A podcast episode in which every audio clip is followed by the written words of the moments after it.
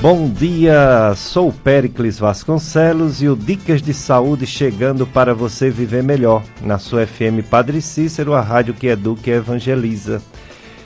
É hoje domingo, dia do Senhor, dia da Assunção do nosso Senhor Jesus Cristo, dia de festa na igreja. Estou aqui com Jossenberg na operação de som e áudio e com a nossa convidada de hoje que já vou apresentar. Hoje o programa será sobre mastologia. O que é mastologia? É o estudo do tecido mamário, dos seios, da mama, né? E uma especialista está conosco para falar sobre toda a mastologia, desde as lesões benignas até o temível câncer de mama. É a doutora Sheila Paiva ela é mastologista, ela é professora da Universidade Federal do Cariri, FAMED UFCA e é professora da Estácio FMJ. É mestre, tem título de especialista em mastologia pela Sociedade Brasileira de Mastologia. Bom dia, doutora Sheila Paiva. Mais uma vez agradecido sua disponibilidade de estar aqui conosco para falar sobre sua experiência, sua profissão. Muito obrigado, viu, por ter vindo. Bom dia, Péricles. Bom dia, ouvinte, né? Que nesse domingo a paz reine e o sol brilhe dentro dos lares de vocês. Graças a Deus. Estamos precisando, doutora, que Deus esteja conosco nesse período difícil dessa pandemia, que graças a Deus está começando a diminuir, mas que levou, levou muitos amigos, né, parentes. Muito triste a nossa situação, ninguém imaginava jamais que essa pandemia chegasse, chegasse a esse ponto, né? Mas estamos ainda vivenciando isso. Alguns países melhor situação, outros piores. Vamos à frente com fé em Deus. É, você pode participar. 3512 2000 é o telefone que você faz pergunta para a nossa convidada, doutora Sheila Ulisses Paiva, e também é o telefone que é do WhatsApp. Então você pode mandar mensagem, pode mandar áudio, né? Que o Jossenberg faz uma, uma verificação do que você enviar e passa para a nossa entrevistada de hoje, doutora Sheila Paiva. Doutora Sheila, é, a mastologia é uma área da medicina. Trata que doenças, que problemas? É, o nome é bem, bem sugestivo, né? Maste de mama, então é os cuidados de saúde com a mama. Gente, é uma especialidade relativamente nova, né? Para você ver a importância que esse órgão tem, que hoje a gente tem uma especialidade para cuidar de todos os problemas mamários, desde os problemas benignos até os problemas também de câncer, né? Muito bem, então hoje o assunto vai ser mamas. A doutora Sheila Ulisses Paiva, especialista mastologista, ela é daqui da Provida. Provida fica na rua São José, local centro do Juazeiro do Norte. É, enfrenta a endoclínica, a Pronutri, seria em frente ao antigo pronto-socorro que infelizmente não existe mais, onde nasceu meus três filhos. pronto-socorro que era a policlínica do Juazeiro e todo mundo chamava de pronto-socorro e chamava também de maternidade, porque foi a primeira maternidade de Juazeiro do Norte, juntamente com São Lucas, né? Aí depois ficou só o São Lucas. E a Provida ela tem várias especialidades médicas e entre elas a mastologia, com a doutora Sheila Paiva, que vai nos brindar hoje sobre informações importantíssimas, principalmente para as mulheres, mas às vezes atinge também o homem. Doutora Sheila, o homem também pode ter problema nas mamas? Sim, né? É, desde problemas de desenvolvimento da glândula mamária, é, até problemas como o câncer. O câncer de mama no homem é muito raro, é né? Mas a cada 100 mulheres a gente pode ter um homem, né? A cada 100 mulheres acometidas de câncer de mama, a estatística é essa para um caso de homem. Vez ou outra a gente acaba pegando sim. Problemas com homens, né? Mas é bem menos.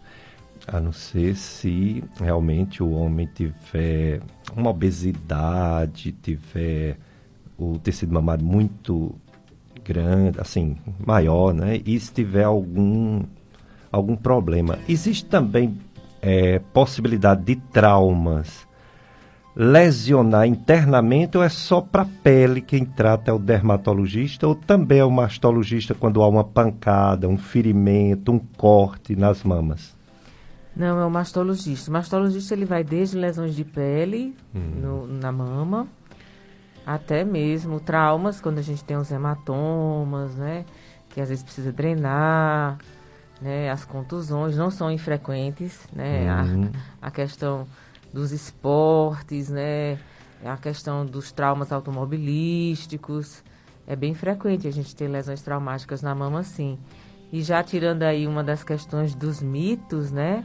O trauma mamário, ele não é um fator predisponente para a doença cancerígena. Uhum. Trauma se trata no período do problema, com analgésicos, massagens e às vezes até drenagens de hematomas. Muito bem. Doutora Sheila Paiva, como é a formação de um médico para chegar a ser especialista em mama, mastologista? Péricles, a peregrinação dos médicos em sua formação é sempre bem extensa, né? A faculdade são seis anos, depois a gente vai ter a obrigação de fazer residência pré-residência mamária e essa residência ela pode ser no, no lado da cirurgia geral, cirurgião gerais, ou no lado da ginecologia obstetrícia. Essa primeira residência é em torno de três anos. Depois você vai ser submetido a uma outra prova de seleção para mastologia, que é em torno de dois a três anos também. E ainda após o curso né, de formação do mastologista, às vezes a gente ainda precisa de subespecializações, como oncoplástica, então é bem extenso, sabe?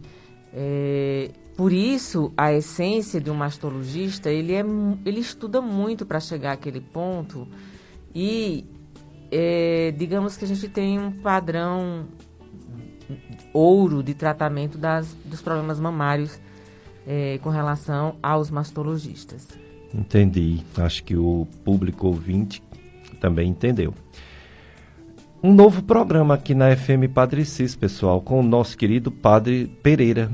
Lembram? Padre Pereira aqui, salesiano, no colégio, na igreja, na rádio. É, ele de forma online, né, à distância, ele está fazendo o programa na FM Padre Cis às segundas-feiras. É, vai começar ainda, amanhã, 17 de maio, o programa Amanhecer de segunda a sábado, de, se, de 5 às 6 da manhã. 5 horas da manhã, de 5 às 6. Padre José Pereira. Então você pode divulgar, sintonizar, para a gente ouvir novamente nosso querido Padre José Pereira, que às vezes até canta, né, Josenberg? Canta direitinho, canta música regional, é um grande sacerdote, um grande animador. É um salesiano de Dom Bosco, Padre José Pereira. Vamos para o nosso primeiro bloco de apoio cultural. Depois a gente volta entrevistando a doutora Sheila Ulisses Paiva, especialista em mama, mastologia. Dicas de saúde nesse dia da Ascensão do Senhor. É festa na igreja. Daqui a pouco vocês vão acompanhar a missa aqui na FM Padre Cícero, 9 horas. E já pode, viu, ir para a igreja, graças a Deus, já podemos receber Jesus Eucarístico.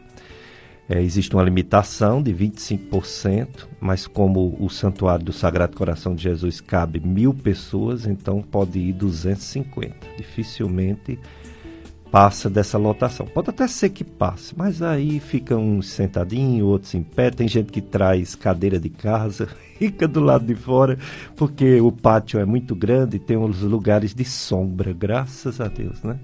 E o, o, o padre, muito sensível, ele manda os ministros da Eucaristia entregar Jesus Eucarístico até quem está fora da igreja. Que maravilha, né? As coisas voltam ao normal, apesar dessa desgraça da nossa vida, na vida da, de todos, né? da humanidade, nessa pandemia desse vírus, coronavírus, que causa a doença Covid-19. É, hoje, a, a doutora Sheila Ulisses Paiva, mastologista, está aqui conosco respondendo sobre mastologia, doenças, alterações de mamas. E quando se fala em mama, a gente pensa logo no pior, né? Câncer de mama. Doutora Sheila, é, no caso de, de uma mulher que tem medo de ter câncer de mama, ou medo natural, porque é muito frequente, infelizmente, é o, o câncer que mais, entre os cânceres, que mais mata mulheres.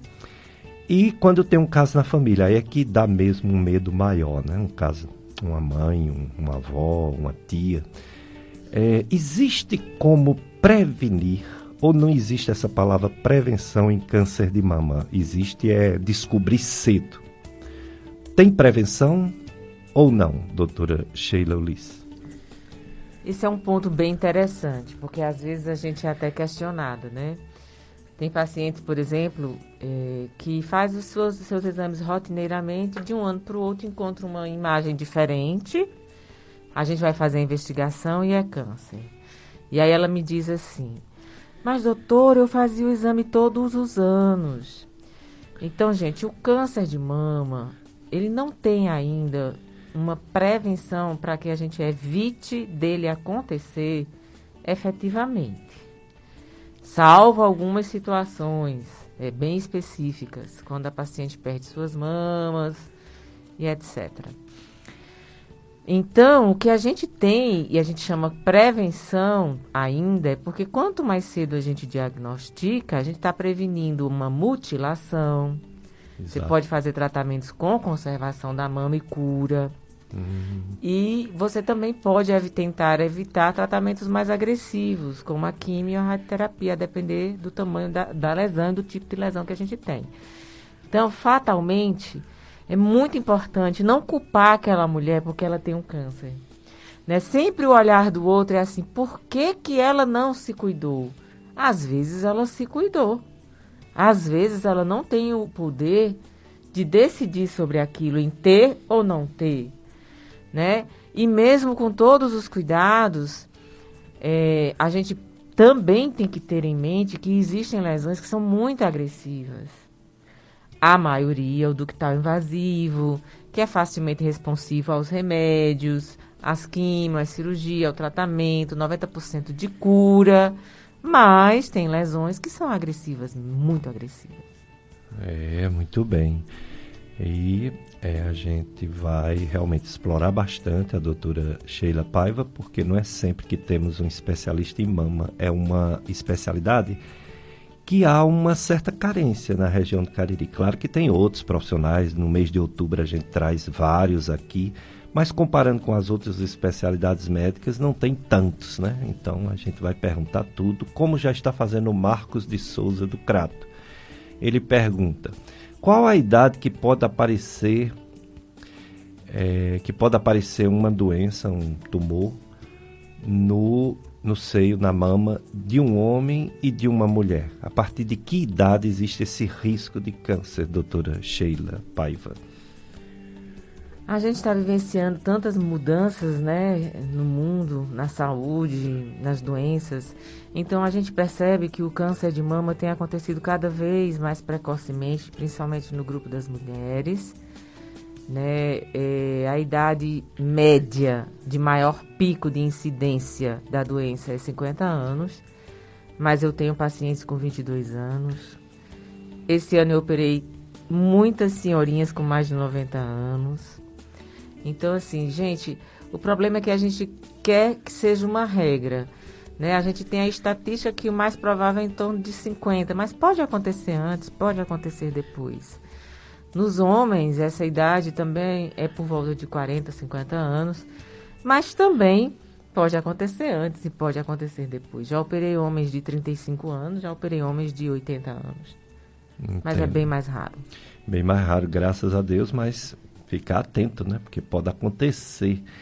É, e sim, se você quer que alguém assista esse programa, essa entrevista com a doutora Sheila Paiva, mastologista, e essa pessoa está dormindo, está em outra cidade, está em outro local, você pode até dar a dica para ela sobre o Radiosnet e outros aplicativos de rádio que onde você estiver, qualquer lugar do mundo, você abre o aplicativo, entra e você pega a FM Padre Cícero. E temos também as redes sociais. Nós temos o, o, o YouTube, nossos canais de YouTube, é, os podcasts da Gastroclínica Vasconcelos e do Dicas de Saúde, que você pode acessar e assistir esse programa em outro momento, viu? em outro dia, em outra hora. E temos também o site do radialista Tony Santos. Tony Santos, que faz o programa Som do Brasil, domingo à tarde, domingo de 1 às 3 da tarde aqui na FM Padre Cícero. Ele tem o site clubesintonia.com. clubesintonia.com. Você entra lá no site de, do Tony Santos e tem sempre os quatro últimos programas. Então esse programa fica disponibilizado por alguns meses para assistir em outro momento, para ouvir, né? Para ouvir em outro momento. Infelizmente hoje nós não teremos a live no, no Facebook, que também quando tem a live ela fica disponibilizada por um bom tempo. Mas se Deus quiser, breve voltaremos a ter nossa live, né? Para o pessoal assistir, porque esse do, do Tony você tem que assistir direto. Se você parar, tem que começar tudo de novo. E na live você para, e vai tomar um cafezinho, vai receber um convidado, e depois liga de novo no mesmo local e continua assistindo. É bem mais agradável, assim, bem mais prático. Levar a palavra de Deus ao mundo é a missão da FM Padre Cícero. E o Clube dos Amigos, ele contribui diretamente para que essa obra não pare a cada dia que passa, a providência divina favorece amigos e amigas para colaborar com o reino de Deus. Faça parte do clube de amigos da FM Padre Cícero. Diga sim para a evangelização. Entre em contato com o clube de amigos em horário comercial e faça parte desta corrente do bem. Atualize seu, seu cadastro, tire suas dúvidas e faça seu cadastro através do contato do clube 3512 5824 3512 5824, Clube de Amigos da FM Padre Cícero, porque juntos somos mais amigos. Doutora Sheila, a partir do momento em que uma pessoa preocupada, ou porque está sentindo alguma coisa, ou porque acha que tem alguma alteração na mama, ou porque tem um parente, um vizinho, uma amiga que teve problema de mama, a partir de que idade ou, ou que tempo pode fazer esses exames? Porque a gente sabe que esses exames têm alguma radiação, né? E pode ser feito com muita frequência, a pessoa pode fazer, ou realmente o mastologista tem uma abordagem criteriosa, um, um, um segmento, né? Um, que a gente chama de screening, né? um segmento a partir de tal idade ultrassom, a partir de tal idade mamografia e de tanto em tanto tempo. Existe isso ou vai muito do que a pessoa está sentindo? Não, a gente tem sim a lógica de solicitação dos exames, né? Porque mamas jovens a gente tem uma visibilidade melhor por um exame bem simples que é a ultrassom. Então a ultrassonografia até as grávidas podem fazer sem nenhuma, nenhum tipo de risco. Uhum. E aí, mamas jovens são muito glandulares, a gente tem uma visibilidade muito melhor pelo ultrassom. Mamas mais idosas, de uma mulher de 60, 70 anos, a gente vai ter muito mais tecido gorduroso. E aí é mais visível pela mamografia. O grande problema é quando a gente está no meio desse, disso tudo, né? Uhum. E as mulheres hoje em dia elas têm menos filhos. Então, hum. assim, é muito comum a gente ter uma mulher de 50 anos com a mão muito jovem. E aí a gente vai ter que lançar mão dos dois para se complementarem, né? Então eu chamo de bem casado. Eu acho que os dois se ajudam, se complementam. E com poucas exceções, a gente vai precisar, é, numa idade bem mais avançada, só da mamografia. E nas mais jovens, realmente a ultrassom ela tem uma, uma eficácia maior jovem aqui abaixo de 35 anos, né? A gente vai ter uma, uma eficácia bem melhor. Porém, é importante ressaltar que a mamografia ela se modernizou muito. Hoje, com a mamografia digital, a gente trabalha a imagem no computador. Os feixes de, de, de raio-x são mínimos, uhum. né? Então, a gente tem muito pouca radiação, mas é bom se ter cuidado e ter bom senso. Ninguém pode fazer mamografia na hora que quer. Tem que ter indicação, né? Tem que ter a avaliação. E aí eu acho que tem que ser avaliação do médico mesmo, porque vai ter situações em que a gente vai precisar até em mulher bem jovem. Uma paciente que tem uma lesão suspeita, com 29 anos. Aí você pensa, não, nunca vai fazer? Vai fazer. Ah, mas eu não tenho idade, mas você tem um problema. Então precisa ser feito, né? E a mesma retórica fica para paciente mais idosa. Às vezes a paciente de 60, 70 anos tem um nódulo. A mamografia viu que tinha um nódulo, mas eu preciso saber se esse nódulo é sólido ou se esse nódulo é líquido, cístico. E aí a ultrassom é quem vai te dizer essa informação. Então é como eu digo, né? Às vezes eles se complementam muito, tem todo um raciocínio para a gente poder instituir a solicitação deles. Entendo. Entendemos, né? Os ouvintes podem participar, se tiver alguma dúvida, perguntar, que a doutora Sheila Paiva vai responder a vocês, tirar a dúvida de vocês. Doutora Sheila, em relação à prevalência, ou seja, a frequência, principalmente do câncer de mama, que é o que é mais temível, como está no mundo e, consequentemente, na nossa região, com sua experiência? Está aumentando? Está mais ou menos igual a anos atrás? Como está o câncer de mama? Infelizmente está aumentando, está diminuindo ou está igual? Eu acredito que ele tem, ele tem tido uma estabilidade, sim, em termos de aumento de incidência né, e prevalência. Mas é, é bastante alta. Mesmo esse platô é extremamente alto. Se a gente eu gosto muito de colocar no real, né? Porque quando a gente fala taxa, o povo às vezes não entende. É.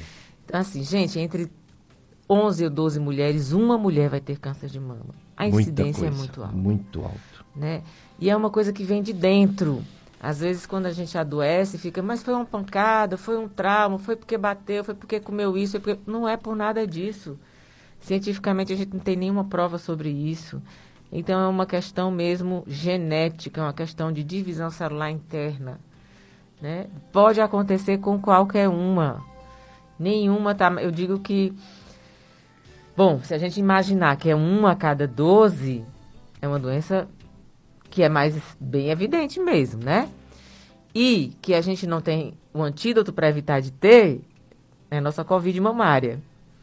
Tá? É, muito frequente. E que, graças a Deus, 90% das pacientes podem ficar boas se descobrir precocemente. Pode curar. Pode ficar curada. A maioria. Curada. Graças a Deus. Doutora Sheila, assim, é frequente, pode dar até em jovens, é, vamos dizer assim, não tem um grupo só que vai ter, qualquer mulher pode ter, até o homem raramente pode ter, mas tem um perfil, além da idade, da genética, de, de ter casos na família e da idade, né, que vai aumentando a, a possibilidade. Tem algum perfil em relação, por exemplo, a, a, a peso da pessoa, o peso a, em relação a sedentarismo, ou, ou, ao contrário, atividade física, em, relação à relação sexual, mulheres que tiveram muitos filhos, é, mulheres que não tiveram filhos, é, mulheres que começaram a vida sexual cedo, outras que não começaram mais tarde. Tem um perfil que mais é, possibilidade de ter essa doença, câncer de mama? Sim, né? Na maioria das vezes as doenças têm suas histórias. É, eu diria que chamamos isso de fatores de risco, né? Hum. Então, é fator de risco uma mulher que tem poucos filhos, porque ela não desenvolveu essa glândula mamária para a lactação. Daí a grande modificação do estilo de vida da mulher ao longo de vários anos, né? A mulher Antigamente tinha muitos filhos. As minha, minha avó teve 11, minha mãe teve 4, eu tive um. Então, assim, é outro perfil de mulher hoje em dia no mundo, né? É, essa nossa independência financeira, psicológica e administrativa nos privou muito a maternidade. E o fato da gente ter filhos mais tarde, o fato da gente ter menos filhos, o fato da gente é, não estar tá tão disponível para a amamentação, tudo isso influencia. Além de que, realmente, é, estilo de vida é uma coisa que é ruim para muito tipo de doença e para o câncer da mama também. Então, ter uma vida dentro dos, par, dos padrões que a gente considera como bons, né? Como praticar um tipo de atividade física, ter uma alimentação balanceada, diminuir o sedentarismo, evitar o cigarro, manter um peso adequado. Tudo isso diminui bastante várias doenças, entre elas o câncer de mama.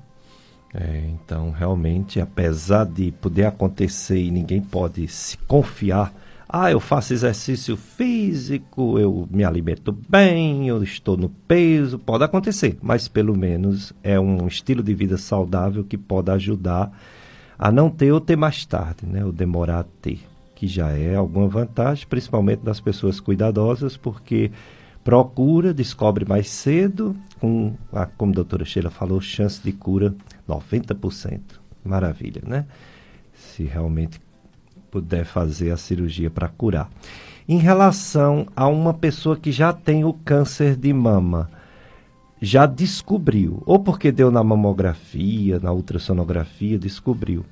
Quem trata essa pessoa é o médico, a médica mastologista ou é o cirurgião oncológico, cirurgião de câncer? São vários tratamentos. Eles podem começar por medicamentos, como quimioterápicos, né? E podem começar por ato cirúrgico. Mas é, eu acho que medicina não tem tantas. É, como é que a gente diz? A divisão entre os estados, né? Nem sempre são bem colocadas.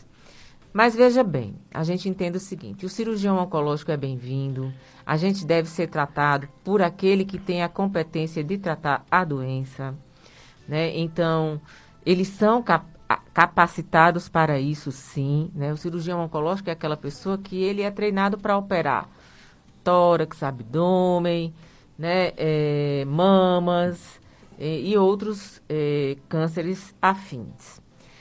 Porém, se a gente entender que existe uma especialidade é, com foco na maestria das mamas, que é o mastologista, e se a gente tem a disponibilidade dele, sem dúvida nenhuma, esse profissional cuida só daquilo ele vai ter um foco muito mais direcionado, né? Então, eu acho que primeiro tem que estar na formação do profissional. Se ele está apto para isso, é bem-vindo. Né? Aonde eu estou, quem eu tenho. Mas o mastologista, sim, é, ele, ele tem a maestria de cuidar só daquilo. Então, eu acredito que sempre que possível, é. E tem lugares que não tem mastologista, ainda bem que o cirurgião oncológico tem um pouco mais, né? Antigamente não tinha nenhum nem outro. Mas agora surgiu mais cirurgiões oncológicos. É aqui mesmo no Hospital São Vicente de Paulo, só chegando jovens médicos, foram nossos alunos, né? Chegando todo ano um, dois, que coisa boa, né? É, eu acho que o Cariri precisa sim, e na verdade eu fico muito feliz de ver o paradigma né, dos serviços fechados terem sido quebrados, né? Lembro-me quando cheguei aqui na região há uns 19 anos atrás, era tudo muito fechado, a gente não conseguia entrar nos serviços, era serviço de doutor fulano e doutor cicrano, então quem estava chegando não era bem recebido, não tinha espaço, né? Cariri cresceu, a medicina está aí, e graças a, a, a, esse crescimento, o crescimento de visão também, e a necessidade do nosso povo, não se vê mais esse tipo de situação. Então, é, é muito bonito saber que estão chegando novos colegas e que eles estão sendo bem acolhidos. Muito bem, e que cheguem mais, né? Nossos ex-alunos com muito sucesso e outros que vêm de outras faculdades, né? A Socorro é nosso ouvinte, e ela disse que teve sete filhos, e todos mamaram, só que às vezes ela nota que os mamilos ficam molhados, como se fosse leite. Isso é preocupante, doutora Sheila Paiva? Isso não é mais normal se você não está mais amamentando, né, Socorro? Então, se tem descarga de leite nos mamilos, é importante procurar um médico, sim, ver a taxa de hormônio do leite, às vezes fazer algum exame de imagem porque existem problemas metabólicos, endocrinológicos, né, que influenciam aí nesses derrames lácteos no, nos mamilos. Mas, enfim, precisa de uma investigação. Não parece nada grave, mas precisa sim de diagnóstico e tratamento para a gente não deixar que aconteça nada demais, né? É verdade. Então, se você não está mais amamentando, procure mastologista para verificar isso direitinho, veja se seus exames estão em dias, viu? É todo ano, viu, que tem que fazer. Qual é a frequência, doutora Sheila, que tem que fazer, por exemplo, uma mulher de mais de 40 anos? Qual a frequência que tem que fazer a mamografia? Pronto, sem sombra de dúvida, estabelecido mundialmente pelos, pelas sociedades científicas, é anual, a partir de 40 anos. Até o SUS, 74 o SUS, anos. às vezes, o pessoal faz de dois em dois anos, né? Mas isso não é bem. Talvez seja um pouco. Dê para. Talvez. Deixar passar algum tumorzinho inicial, né? É, o SUS ele vai trabalhar com a logística da quantidade e benefício. Mas eu tenho que te dizer muito honestamente que às vezes a gente vê é, aparelhos até pouco utilizados. Então existe um pensamento antigo, retórico, de que não se tinha disponibilidade de mamografia e para isso se fazia no SUS 50 anos a cada dois anos. Mas, gente, nós estamos vivenciando uma nova era, é, doenças acometendo mulheres cada vez mais jovens, e assim, as sociedades científicas já fizeram estudos randomizados, isso aí já é verdadeiramente, cientificamente provado, que muda sim é, o risco de se sobreviver né, com a doença de câncer de mama se a gente fizer mamografia a partir de 40 anos anualmente. Então, nós advogamos essa, é, essa prática. Isso, que é bem mais correto, né? Então tem que se fazer o que é melhor.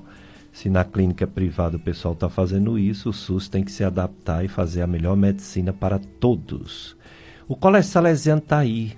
Estudei lá nove anos. É um colégio que faz parte da formação de muitos caririenses e continua, né?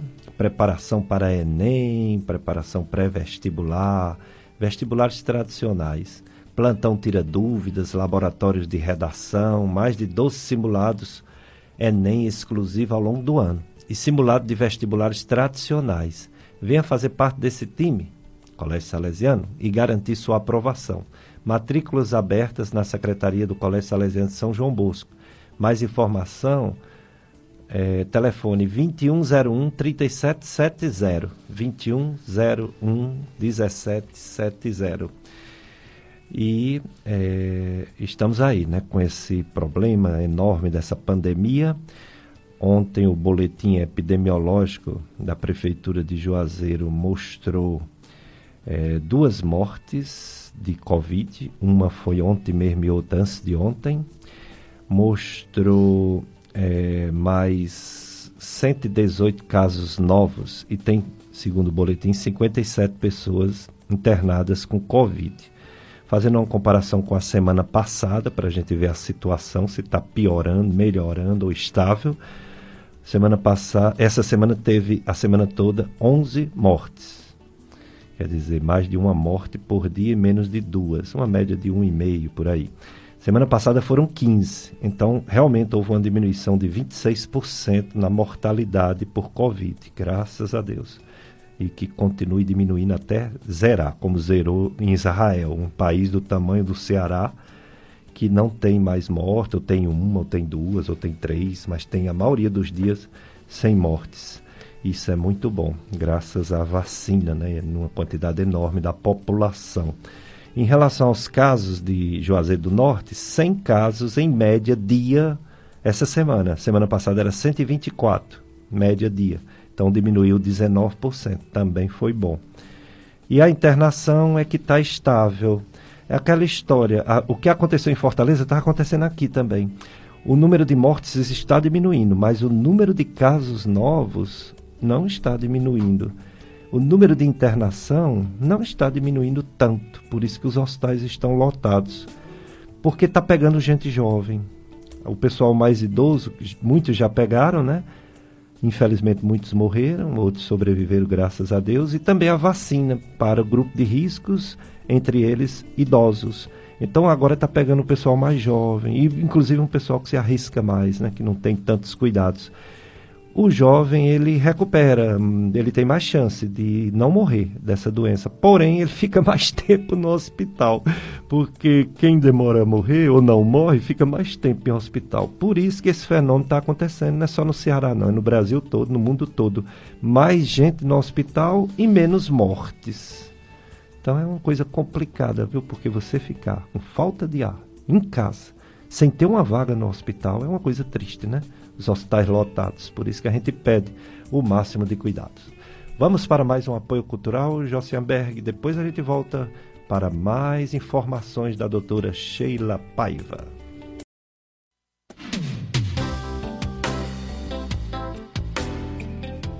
Assunção do Senhor Jesus. Jesus, depois que deu as últimas instruções para os discípulos, subiu ao céu né? E é uma festa da igreja saber que Jesus voltou para o Pai, de onde ele saiu, voltou para o seio da Santíssima Trindade e deixou, depois enviou, 50 dias depois da Páscoa, tem Pentecostes, né? A Pentecostes é o dia que a igreja recebeu o Espírito Santo. Quer dizer, Jesus e o Pai enviou o Espírito Santo para conduzir a igreja, conduzir o pensamento dos que têm fé os fiéis. Que bom, né? Maravilha a história da nossa religião, da nossa igreja. Nossa igreja, mais do que católica, nossa igreja cristã, né? Católicos e evangélicos se unem na força do ressuscitado Jesus Cristo. É a nossa esperança, nossa fé, nossa vida. E Perguntas para a nossa convidada, doutora Sheila Paiva, é médica mastologista da Provita, professora da UFCA, FAMED e da Estácio FMJ. E veio falar sobre as doenças de mama. Aí a nossa amiga, é, ouvinte, Elaine Rodrigues, ela disse que a mãe descobriu agora, recente, que está com câncer na mama. Ela quer saber, doutora Sheila, se todo câncer de mama é necessário fazer radioterapia e quimioterapia. Com certeza não. Cada caso é muito bem avaliado e são tomadas decisões com embasamento científico do que vai ser melhor para cada mulher. Então, não é só ter um câncer de mama, é ter um câncer de mama com qual idade, qual comorbidades, que tipo de câncer é esse. Porque do jeito que tem aí o Covid com as variantes, né? O câncer de mama também tem. Tem aquele que é mais fraquinho, tem aquele que é mais forte. Você vê que numa idade é de um jeito, noutra idade é de outro.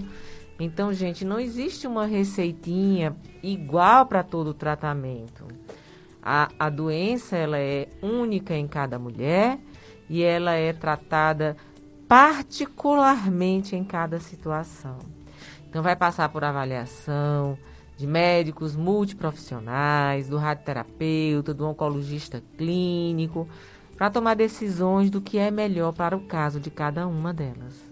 Muito bem. Mais uma pergunta, duas, né? Uma para a doutora Sheila e outra para mim é o Cícero, daqui de Juazeiro. Para a doutora Sheila, ela já falou, mas pode confirmar. Qual a incidência de câncer de mama em homens?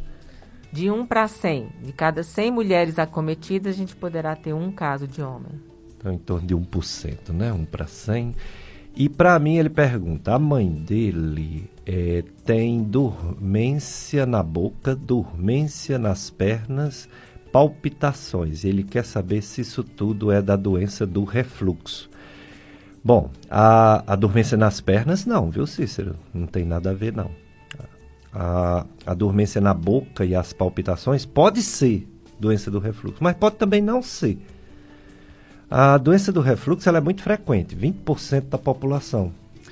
Mas é só 20%, viu? Às vezes a gente tem a impressão que o pessoal entra no consultório, aí eu pergunto: Bom dia, o que você sente? A pessoa diz: refluxo.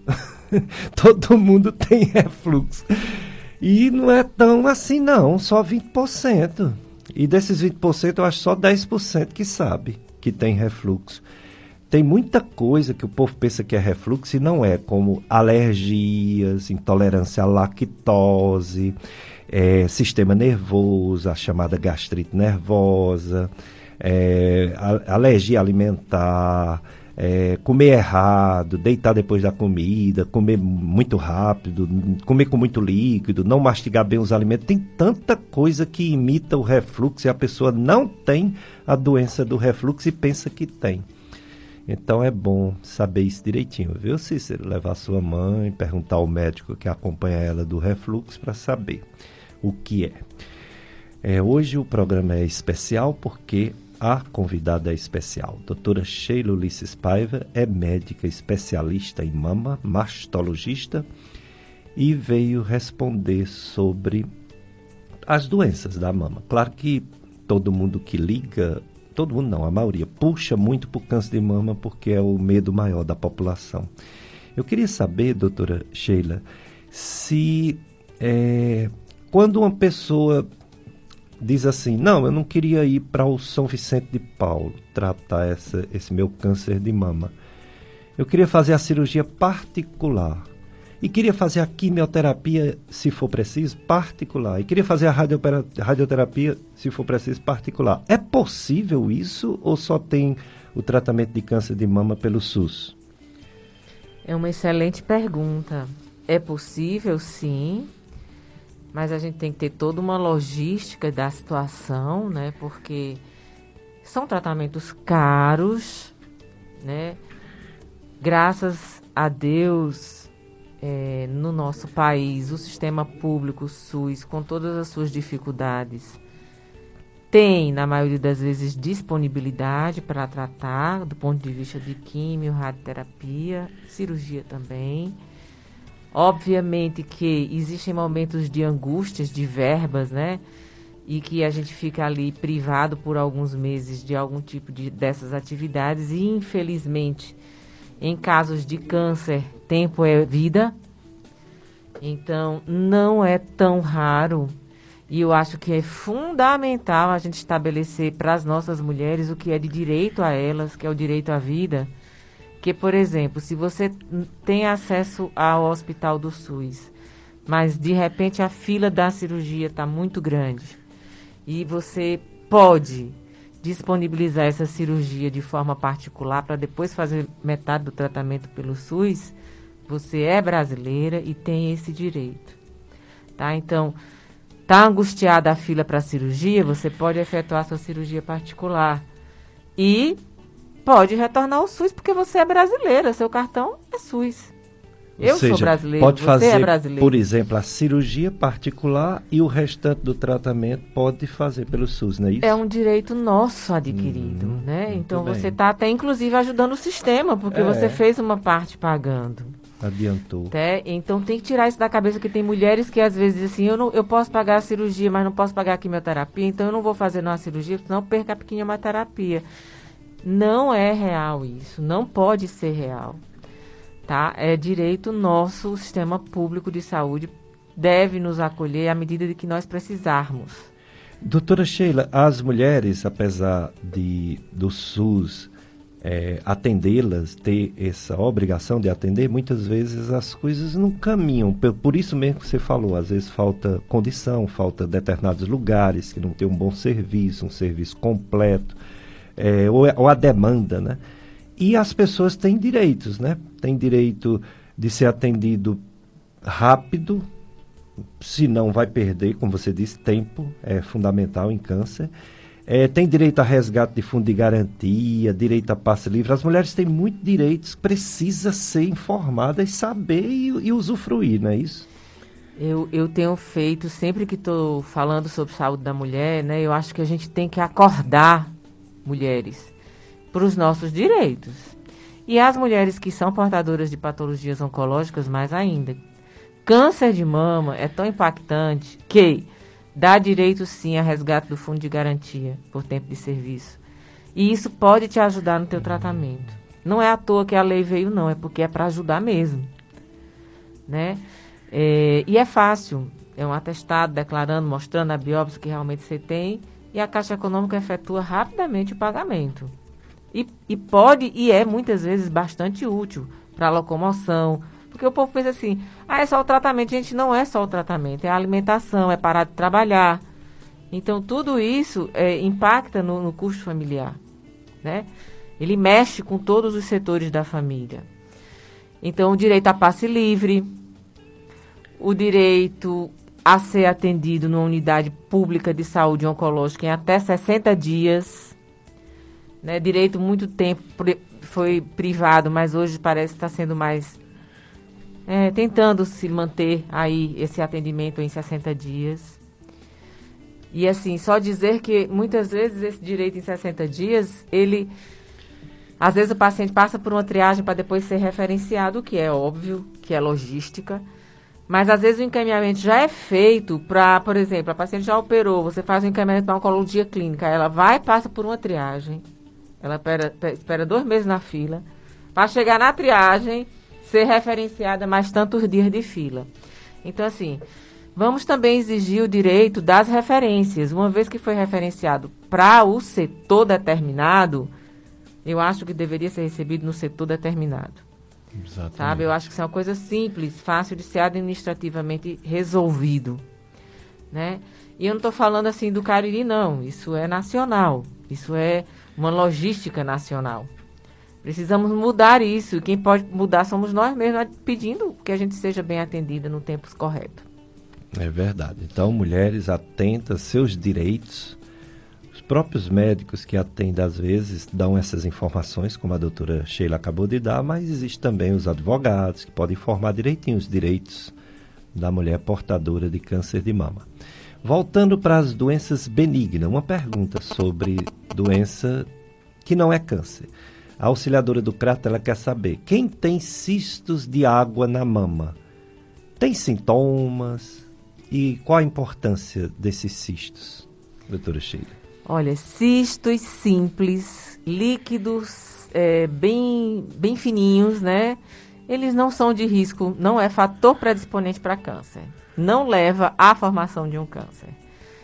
Então, é uma doença benigna, gosta de ter muitos cistozinhos, bilaterais. Não há um medicamento para isso. Então, quando os cistos estão bem grandinhos, do tamanho de um limão, causando sintomas, a gente pode fazer a aspiração com a seringa simples desses cistos. Os sintomas é dor? Desconforto, peso, dolorimento, né, um pouco mais de dor local. É bem variável, viu? E tem gente que nem sente nada. Doutora Sheila, o que causa dor de mama? Eu já atendi muitas mulheres dizendo que estava com dor numa mama ou nas duas. Encaminhei é, voltou depois para resolver os nossos problemas digestivos e dizia que tinha tratado. E não era câncer, graças a Deus. O que dá dor nas mamas das mulheres? Vou usar aqui uma brincadeira séria que eu costumo dizer às minhas pacientes. Eu acho que Jesus Cristo, quando nos construiu, ele pensou bem direitinho. Então, ele fez a mulher sentindo cólica menstrual para olhar para o seu útero porque várias vezes a gente tem patologias importantes guardadinhas ali, é. caladas, silenciosas, né? E as mamas também. Então, assim, a mama é uma glândula, ela sofre alteração do ciclo menstrual, ah. ela vai inchar no período pré-menstrual, vai ficar mais pesada, vai haver mais desconforto do peso, solicitação dos ligamentos de sustentação, então pode causar um pouco de dor, um dolorimento. Como se não bastasse, ela é, a mama é um órgão no tórax sobre dois músculos, que é o peitoral, e que as atividades de repetição também podem causar desconforto. Ou seja, são dois cantinhos que a mulher tem que olhar para eles, né? Então não é à toa que a gente tem desconforto. Agora, é fato que a dor ela não é diretamente proporcional à possibilidade de um câncer. Na verdade, o câncer é uma doença extremamente silenciosa e que muitas vezes as mulheres não sentem absolutamente nada. É. Já o, o Paulo de Barbalho, ele pergunta assim: Como descobrir se um homem tem algo na mama? Qual o exame que ele precisa fazer? É o exame físico ou é um exame de imagem? Para os homens a coisa se torna um pouco mais simples porque as mamas são menores e os dedos ajudam bastante, porque qualquer alteração é facilmente perceptível mais do que nas mulheres. Mas em caso de perceber nódulos, aí sim a gente vai lançar mão dos exames igual às mulheres, mamografia e ultrassom.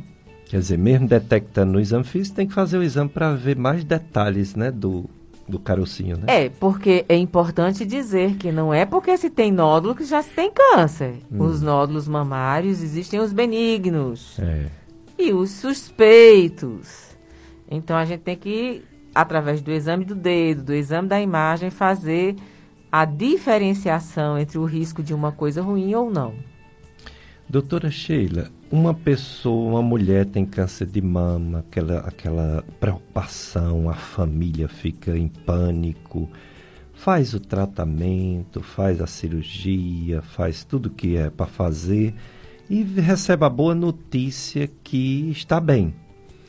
Mesmo assim, deve continuar fazendo a prevenção periodicamente, igual as que nunca tiveram? a prevenção dessa mulher sempre vai ser até um pouco mais criteriosa, né? Passado ali uma fase determinada de tempo, 5 anos, 10 anos, a gente vai abrandar, mas a gente sempre vai ficar mais atenta. Né? O fato é que mulheres que tiveram ou que não tiveram precisam sim estar atentas às suas mamas e realizar seus exames é, a pessoa que teve um câncer numa mama, ela tem mais chance ou igual às outras de ter câncer na outra mama? Quem já teve um câncer de mama é sempre considerado uma paciente com fator de risco. Ela tem mais chance, sim, de um dia vir até outro. Entendi. É, então precisa do acompanhamento para a vida toda, como toda mulher tem que fazer, né? O cuidado. Né? Sim, eu acredito que a gente tem que entender que é necessário. E, e assim, já teve câncer. Aí bata aquele desânimo, porque já teve, mas aí deu certo, está tratando. Ela deve ter cuidados outros além do da, de ir ao médico, alguma coisa individual. Ela pode fazer alguma coisa por ela para evitar que volte essa doença na mesma mama ou na outra? Ela pode fazer tudo. E a diferença? Primeiro, gente, é preciso tratar a mente. Tirar o câncer de dentro de vocês. Porque tem paciente que está bem, realmente sem nenhuma recidiva da doença, mas não consegue tirar aquilo de seu interior. É, e isso pode atrair coisas ruins. ruins. Então vamos viver em equilíbrio, sarar a alma, sempre que possível, tratar as dores emocionais. Isso deixa a gente suscetível a doenças. Depois, manter ter rigorosamente sua rotina, né, o que é preconizado para você de tanto em tanto tempo para ser realizado de exames, de acompanhamento. E sem dúvida nenhuma, estilo de vida. Né, manter uma vida aí bem equilibrada, com uma boa dieta, em uma atividade física, diminui a recidiva das doenças em 28%. Ah, muita coisa. Tá, então assim, a atitude né? Parece muito fácil, mas não é. Quando a gente diz uma mulher para ela não comer açúcar porque ela é diabética, ela às vezes vacila um pouquinho. Então, assim, gente, é muito importante tentar manter o peso, fazer atividade física, ter uma alimentação rica em vegetais, em frutas, diminuir gorduras, massas, porque isso deixa o metabolismo do corpo de qualquer pessoa mais equilibrado, né? Mente sã, corpo sã. Isso já é sabido de tantos séculos. E a gente estava meio que fugindo né, dessa regra. Então a gente precisa é, voltar para nosso interior, trabalhar a mente, cuidar do corpo.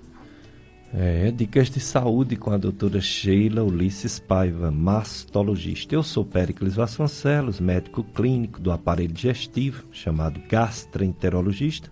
Estou aqui com o operador de som e áudio Jossianberg. Aí você pode participar, você pode ligar 3512 2000, fazer pergunta à nossa convidada de hoje, a nossa entrevistada, a doutora Sheila Paiva. Você pode mandar mensagem de áudio, você pode escrever né, no WhatsApp, que também é 3512 2000. O, o mesmo ouvinte, Paulo, ele disse que ah, sai um pouquinho de mama a pergunta uhum. do Paulo. Ele disse que a esposa dele, quando está no ciclo menstrual, é, as regras estão diferentes. O, o, o, a menstruação não é mais fluida, líquida, e sim tipo coalhada. Aí ele quer saber o que é que pode ser isso. Isso pode estar tá ligado à questão do fator idade, pré-climatério. Mas, enfim, é, é preciso uma avaliação ginecológica, né? Para entender o porquê dessa mudança do ciclo dela, da consistência desse, dessa menstruação. Então, eu sugiro uma consulta ginecológica, acho que é mais prudente. Também tem que ver sempre, como você falou, né, a questão do útero. Apesar de ter diminuído no mundo, ainda é uma alta incidência de câncer de colo do útero, mesmo tendo diminuído, né? E já que a gente está falando muito de mama, as mulheres também devem ter esse cuidado, como você mesmo disse, sobre o útero, né?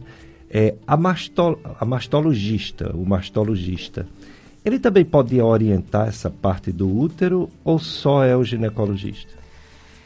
Na formação do mastologista, tem aqueles que vieram da ginecologia obstetrícia como residência básica e tem os que vieram da cirurgia geral. Então, quando se vem da ginecologia, é, é, fica fácil a gente administrar também essa parte de climatério, hormônios, né, é, essa parte de prevenção ginecológica, já está dentro do, dos protocolos que a gente fomos aprendendo ao longo da formação. É, e quem não tem um mastologista vindo da ginecologia, ele vai encaminhar com certeza para ginecologista anualmente. Hum, muito bem. Doutora Sheila, uma coisa que se fala muito nas redes sociais, eu queria que você dissesse se é mito ou tem alguma importância, é o medo que as mulheres têm sobre a mamografia do material que é, que é utilizado na hora do exame, né? Que é, dizem que pode dar algum problema de tireoide, tem umas histórias em redes sociais. Isso tem alguma, algum fundamento ou é mito? Olha, o que a gente tem que entender é que a gente tem que estar num bom serviço, porque existe uma proteçãozinha é, de plástico que tem um chumbo por dentro, né, que se coloca no pescoço ao realizar o exame da mamografia. E eu vou até mais além. Não é só na mamografia. Quando a gente vai ao dentista fazer um raio-x do dente, também tem que ser utilizado. É. Infelizmente, durante muito tempo, é, as coisas não estavam sendo feitas adequadamente em alguns serviços. Então, a mulher ela tem que estar ciente que ela deve colocar a proteçãozinha do pescoço na hora que vai fazer o exame de mamografia. Aí sim ela vai estar protegida. Né? Não, não vai haver problema para a tireoide. Muito bem. E a irradiação da mamografia existe sim, mas é muito baixa, muito baixa mesmo. E é, a, uma vez por ano não vai trazer nenhum malefício, com toda certeza. E existem mulheres que são do grupo de risco que tem que fazer até duas vezes por ano. Então, a gente já tem tempo suficiente nesses estudos e isso não iria fazer com que uma mulher tivesse uma doença. Muito bem.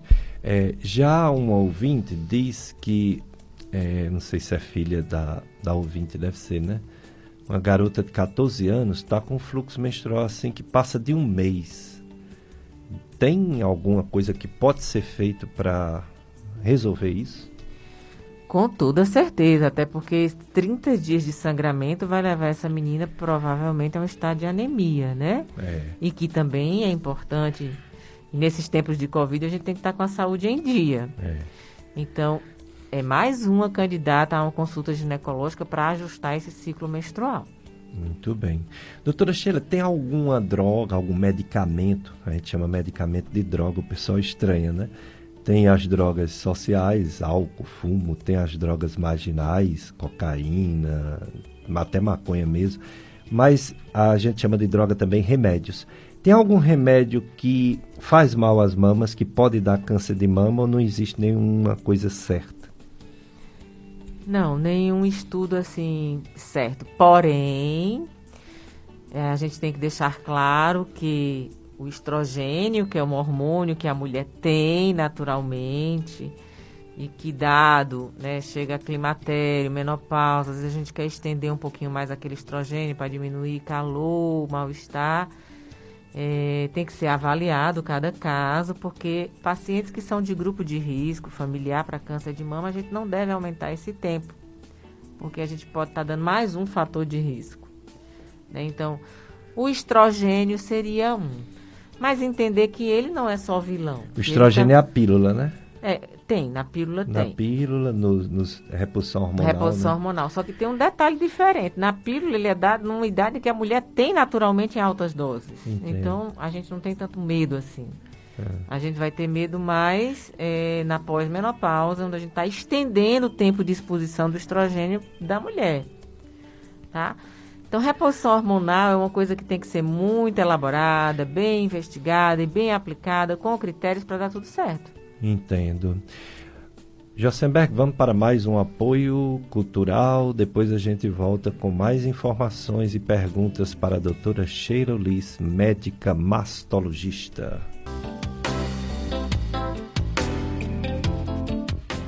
Dicas de saúde em plena, em plena pandemia, infelizmente, mas com muita esperança que as vacinas nos ajudem, que essa doença acabe ou pelo menos diminua bastante.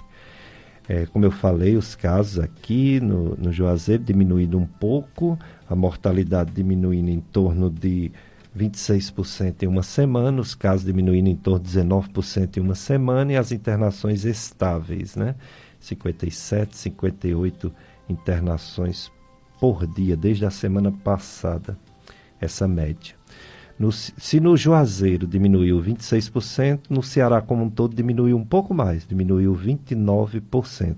Aliás, não tem nenhum estado subindo mais. Foi tão alto a mortalidade, infelizmente, que agora está caindo em todos os estados. Só tem cinco que ainda está estável, mas 22 estados, 21 e mais o Distrito Federal, a doença em 14 dias está diminuindo a mortalidade. É, em relação a ontem, que foi sábado, infelizmente 2.067 mortes no Brasil, 69.300 casos novos.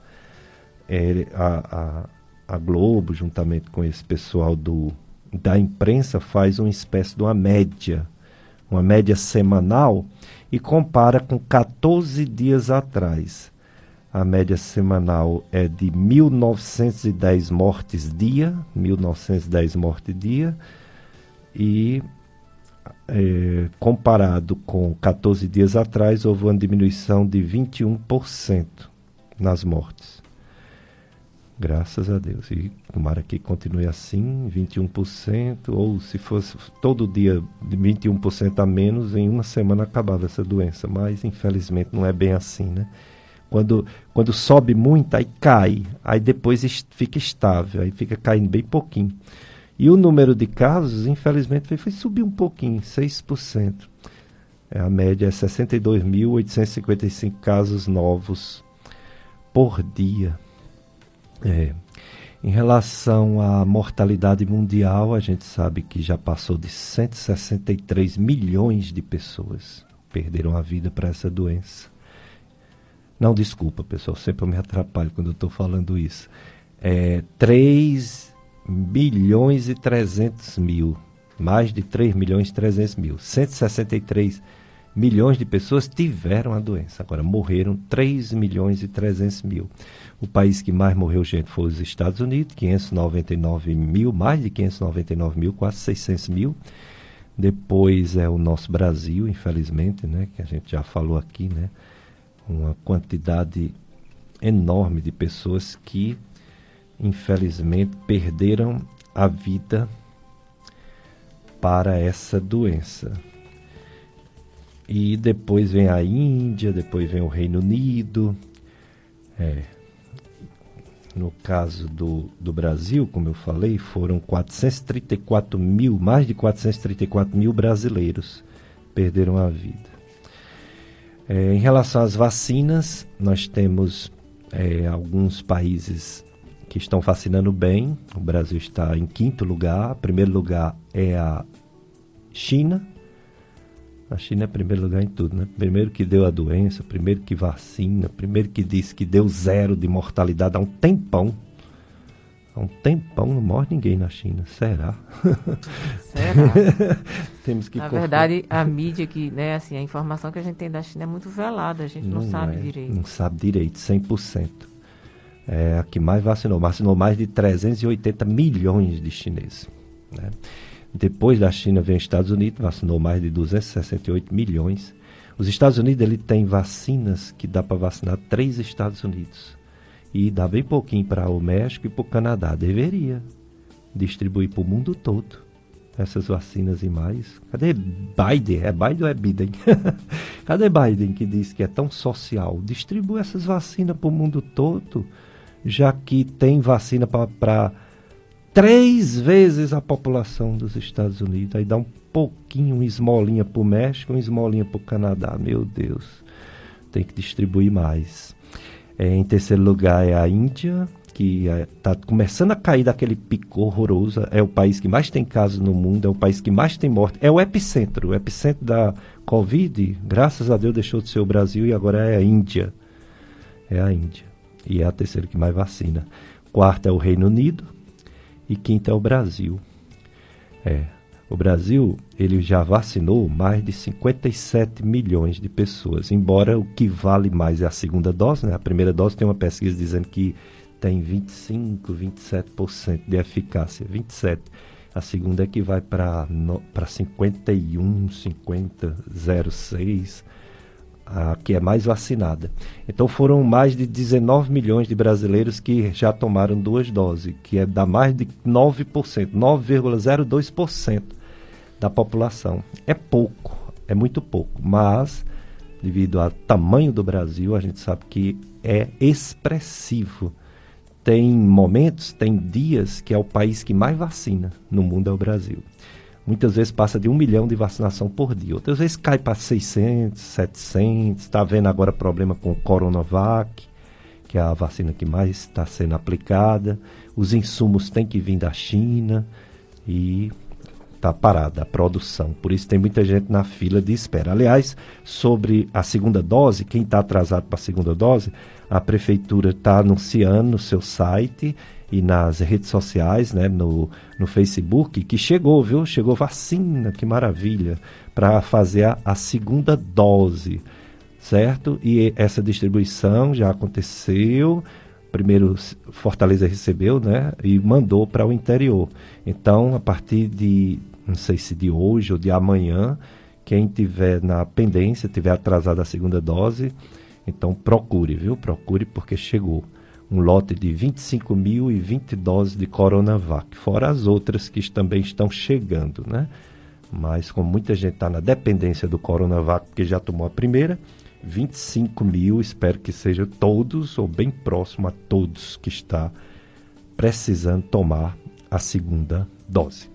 Bom, perguntas para a doutora Sheila Paiva, mastologista. Doutora Sheila, é, microcalcificações. A Marigel diz que tem medo, mesmo sendo pouco, disseram que é dispersas aqui acolá, mas tem essas microcalcificação. Pode virar câncer? Não é bem virar câncer. A gente tem microcalcificações benignas da propriedade, chamado microcalcificações esparsas, né? E essas elas não, é, elas não têm capacidade de virar mas devem ser acompanhadas. E existem as microcalcificações que desde o princípio já são de suspeita, que são pleomórficas e agrupadas. Então, assim, a imagem deve ser avaliada pelo especialista para poder ser tranquilizada ou até, se necessário, investigada. Né? Hum. A imagem do, do raio-x da mão precisa, sim, ser bem avaliada. Eu queria fazer um parênteses bem rapidinho. Claro. Só com relação à vacina, sabe, Péricles? Eu acho é. que, primeiro, a gente tem que incentivar a vacina. É. Segundo, eu acho que cada ser humano, não vou nem dizer brasileiros, é ser humano, precisa agradecer a, a vacina que está chegando e precisa é, estar é, apoiando para que cheguem mais vacinas Gente, vamos deixar de reclamar, né? deixar de, de, de, de, de, só falar mal. eu sou tão grata quando alguém diz que tomou uma vacina. Minha gente, essa vacina foi um milagre que foi providenciado pelos Tão rápida, você conseguiu várias. Né? Tá sendo produzido em grande escala, tem que chegar ao mundo inteiro, não é só a nós. Então, cada um, cada ser humano que, que tem a graça de receber isso, deve agradecer. Né? Não precisa olhar para qual, para quem, de onde vem, sim agradecer. A gente tem que acabar com essa mania de, de só reclamar tá? Porque tá chegando no nosso país. Nosso país não é o país mais rico do mundo. Nós sabemos disso, das nossas dificuldades. E a vacina tá chegando aqui, né? Eu sou muito grata que tenha chegado, é, ao mesmo tempo que chegou em Brasília, em Fortaleza, chegou no Cariri, chegou em Potengi. Então, assim, tem sido distribuído de forma trabalhosa, mas distribuindo o que, o, o que os Estados Unidos não está fazendo para todos os brasileiros por ordem de prioridade. Isso não é uma dinâmica muito fácil, Verdade. né? E, e, realmente os que estavam no grupo de riscos, mais velhos, precisavam receber primeiro. E de acordo com a produção, de acordo com, for com o que for chegando, vamos agradecendo. Cada um vacinado é uma gratidão que eu tenho. Olha, e isso é independente de política, isso é mundial. Né? Tem aí a África que precisa muito de vacina e não tem. Né? É, realmente os países que têm mais, que, que se compadeçam de distribuir. Enfim, eu acho que é hora do ser humano olhar para o outro. É né? A gente não tem que estar tá olhando para quem está dando, de onde é que vem, e sim que está chegando. É verdade. Doutora Sheila, uma pessoa disse que toma Contracept, uma injeção desde setembro do ano passado, aí não teve mais menstruação, porém os seios ficaram dolorosos, doloridos. É, isso tem muita importância? Isso não é um sinal de alerta, tá? Realmente todo anticonceptivo ele pode reter líquido e causar desconforto mamário. É mais comum esse desconforto nas primeiras doses, depois há uma adaptação. Né? Mas se a queixa for muito importante, pode ser repensado o tipo de anticoncepcional que ela está tomando. É verdade. E é, a pessoa diz tem 47 anos, desde 2013 não menstrua mais. Gostaria de saber com a doutora Sheila se é necessário fazer reposição hormonal. Sente vários sintomas, mas tem receio de fazer essa reposição hormonal. Em um certo período fez essa reposição, mas não completou, parou. 47 anos. Aí eu digo que a gente vai para o equilíbrio do, do, do, pensamento e da pessoa, né? A reposição hormonal, quando é feita com muita responsabilidade, com acompanhamento médico, ela é bem-vinda. E o médico só vai fazer se você tiver indicação e se você puder fazer, né? Que é o ginecologista do climatério. Não se pode fazer sem orientação, isso realmente não se pode. Mas se você foi bem avaliada pela sua médica ou pelo seu médico e ele te indicou, eu acho que você pode fazer com mais tranquilidade. O que não pode é fazer sem, a, sem acompanhamento. Isso aí não pode mesmo. É verdade. É, agora essa outra saiu um pouquinho do tema. Ela diz que é de barbalha, já teve câncer de mama, já fez todos os tratamentos, exame de rotina. Aí descobriu que tem pedra na vesícula. Gostaria de saber se deve se preocupar, tirar logo ou não. Tem algum problema, doutora Sheila, a pessoa fazer a cirurgia de vesícula porque já teve câncer de mama? Se ela tem uma se ela está estável hemodinamicamente bem de saúde, não tem problema nenhum. É avaliação de acordo com o cirurgião geral, né? Aí a gente está no tempo de pandemia, risco-benefício, eu acredito que ela vai ser bem orientada nesse sentido. Exato.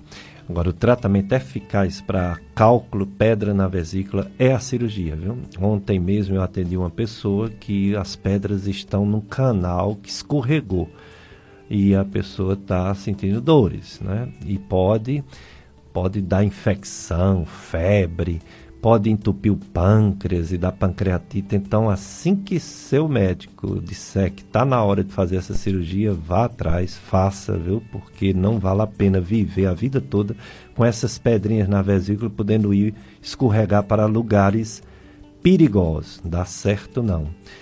É, doutora Sheila, quais os locais de atendimento, além da Provida, a, a Provida é na rua São José. Você atende, você faz algum procedimento, qual hospital, onde a doutora Sheila atende, e mesmo na Provida, como é esse atendimento? É diariamente, só alguns dias na semana? Praticamente na Provida eu vou sempre um expediente, né, onde eu passo mais tempo.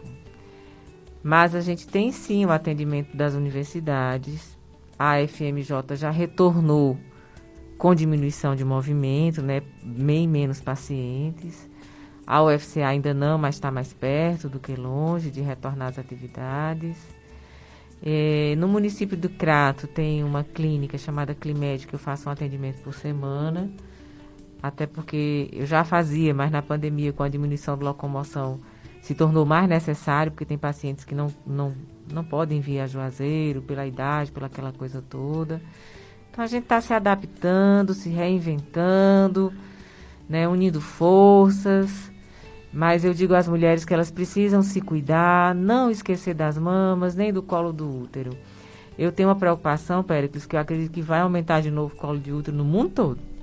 Porque, querendo ou não, um ano se passou, estamos no segundo ano, e a gente está tentando, assim, é, tão, muito tempo sem fazer exames, né?